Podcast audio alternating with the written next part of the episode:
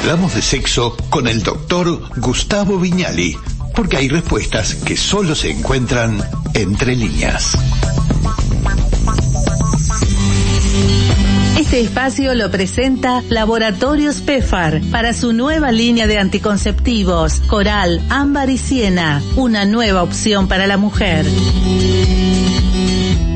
Y siempre con temas bien interesantes lo tenemos allí a Gustavo Viñali, que es psicólogo, sexólogo, que es integrante de la Sociedad Uruguaya de Sexología y que ya nos adelantó el tema de hoy y que tiene que ver con la diferencia entre el orgasmo masculino y femenino. Antes que nada, bienvenido, un gusto tenerte de vuelta en Entre Líneas.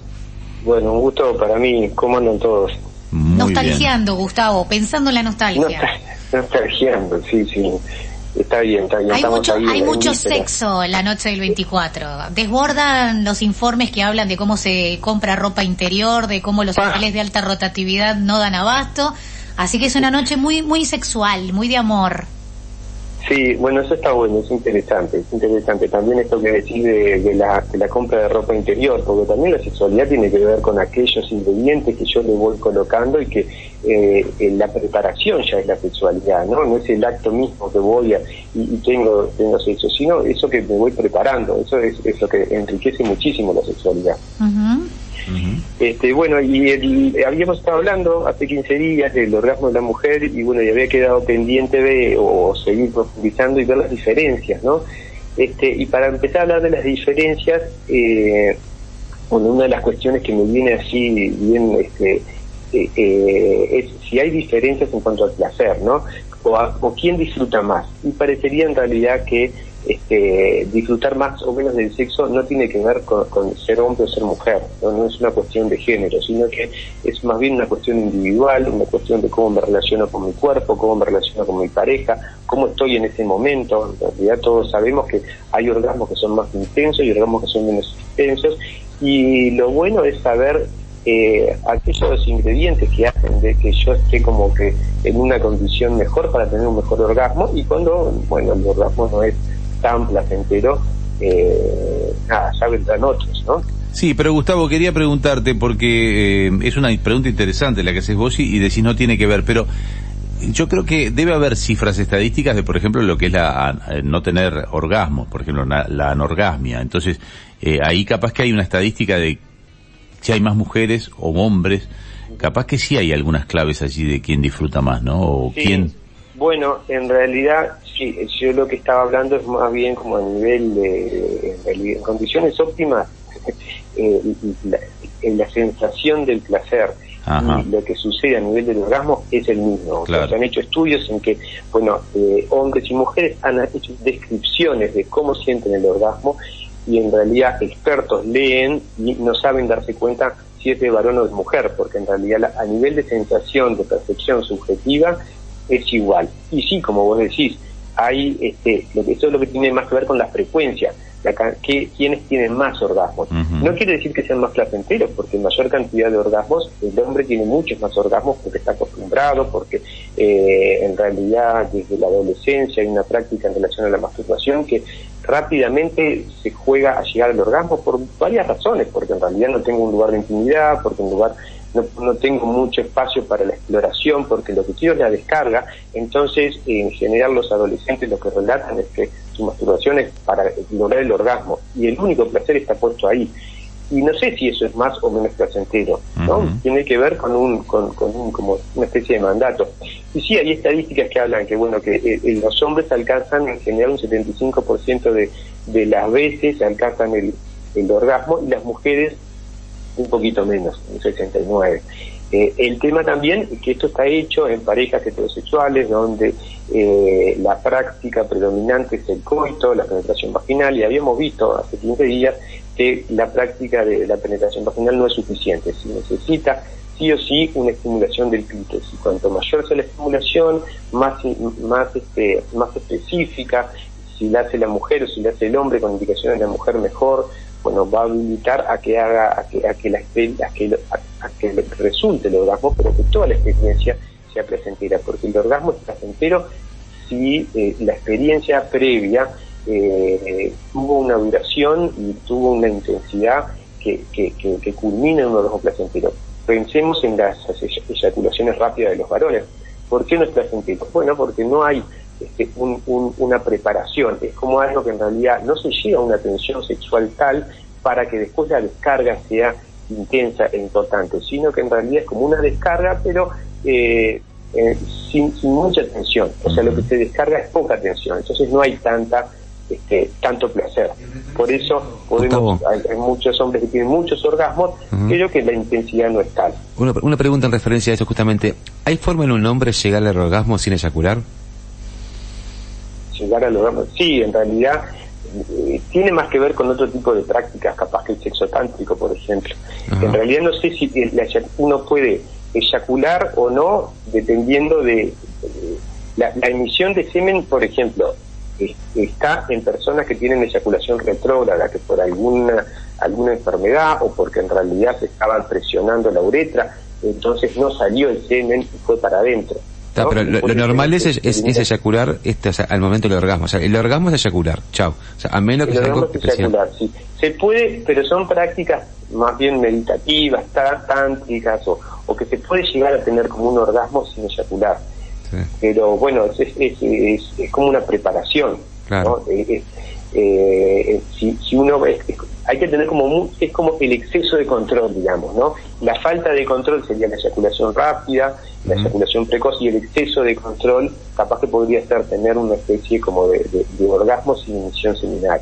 O sea, tener las contracciones que produce el orgasmo, contracciones que, que, que, son placenteras porque tiene que ver con, con, estimulación de zonas erógenas donde hay muchas terminaciones nerviosas como la próstata, el ano, este, y en las mujeres eh, el, cuello del útero, también el ano.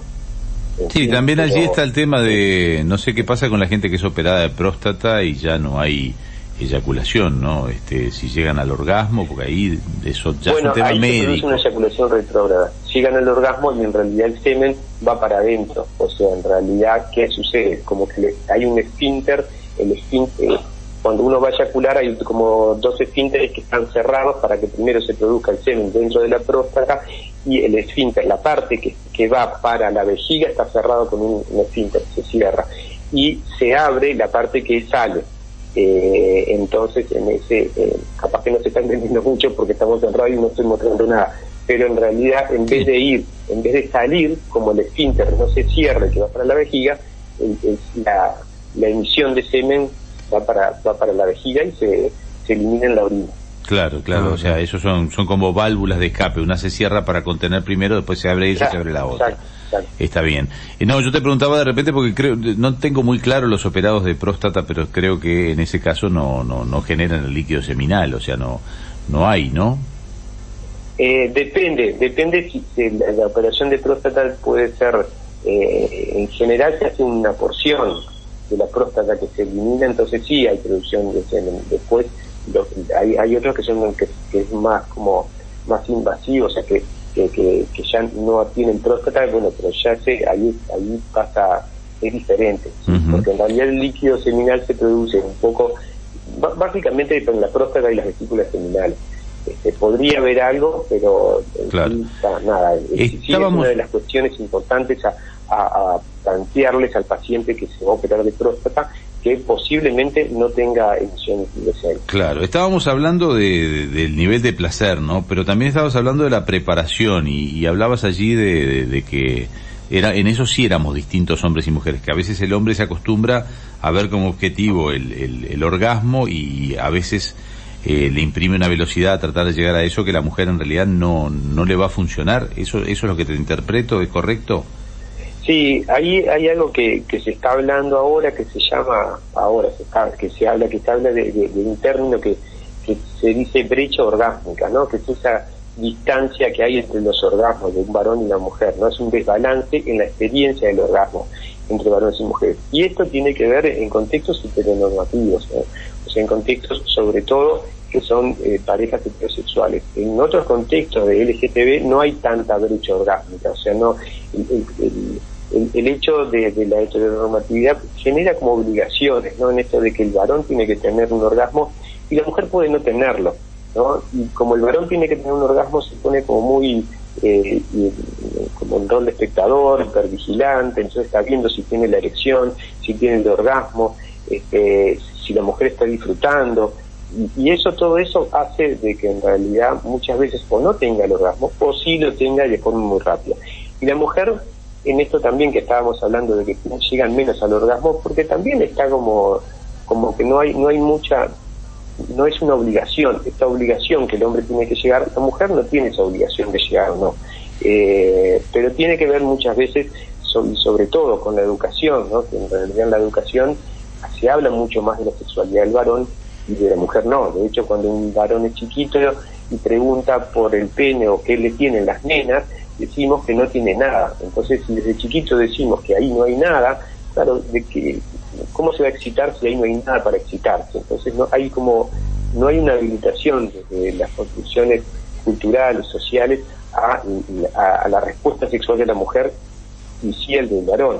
este, y ahí hay muchas cosas, desde los gestos, ¿no? El gesto de la masturbación es un gesto de, de, de, la masturbación del varón, no hay gestos para la masturbación de la mujer, ¿no? No, no se hace. Este, claro. y bueno, y en el lenguaje ni que hablar, ¿no? Este, claro. Cuando alguien es medio, eh, dice algo que fuera de lugar o que no te gusta o que no sé qué, se dice me la baja, pero no haciendo alusión a la excitación del varón, a la respuesta sexual, pero en el de la mujer, uh -huh. capaz que recién ahora o no hace mucho tiempo se, se, está, se dice me la seca, ¿no? Eh, o sea que desde el lenguaje hay habilitación, que no, no, no estoy haciendo un valor, un juicio de valor de no sé si está bien o mal, pero eh, lo que sí queda claro que hay una habilitación desde lo social a la respuesta sexual del varón y la mujer hagamos de cuenta que no la tiene. O, sí, tenemos culturas que todavía siguen castigando. Para hacer, para hacer referencia, ¿no? Sí, Gustavo, además eso en lo, en lo, en lo más básico en sociedades como la nuestra, pero este tenemos sociedades que siguen castigando el placer femenino, o sea que ni, no estamos hablando ni del extremo, no estamos hablando de en el contexto más eh, occidental o en el contexto más eh, democrático posible. Claro, en el más sano. Eh, capaz que después dejamos para, porque hay preguntas para hacerte con respecto al orgasmo, de, viste que se han puesto de moda mucho los, los juguetes sexuales, que no sé si se les llaman sí. juguetes sexuales o hay que llamarle este, de otra manera, porque también a veces juguetes es como desvirtuarlos, capaz que son una, una herramienta que ayuda. Bueno, pero es preferible decir juguete que decir consolador, ¿no? Porque darte placer no es, no es darte consuelo. Ah, sí, es verdad que se llama. ¿No? Pero viene... no es consolarte, todo, es más, por el contrario, nada tiene que ver con consolarse, ¿no? Viene el día del sexo oral ahora en estos días. Podemos hablar también de eso la próxima. Pero los juguetes, no, los juguetes no son una mala opción. Me gusta por dónde va Jorge Gatti. No, no, yo igual tenemos, este, sí, el, el 4 de septiembre, el 4 de septiembre. día de, del sexo oral. Bueno, no, elegiste tema nomás, Gustavo, y lo charlamos la próxima.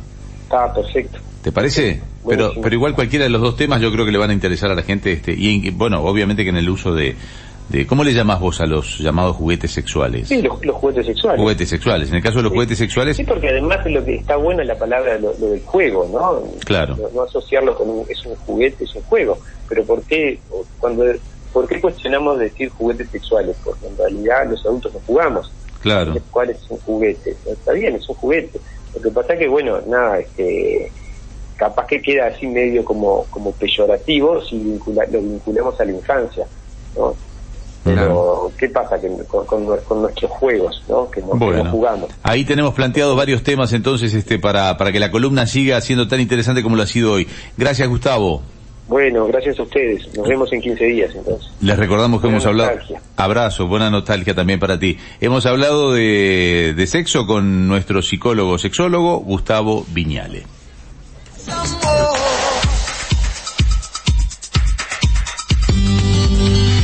Este espacio lo presentó Laboratorios PEFAR para su nueva línea de anticonceptivos, Coral, Ámbar y Siena, una nueva opción para la mujer. Entre líneas, un programa que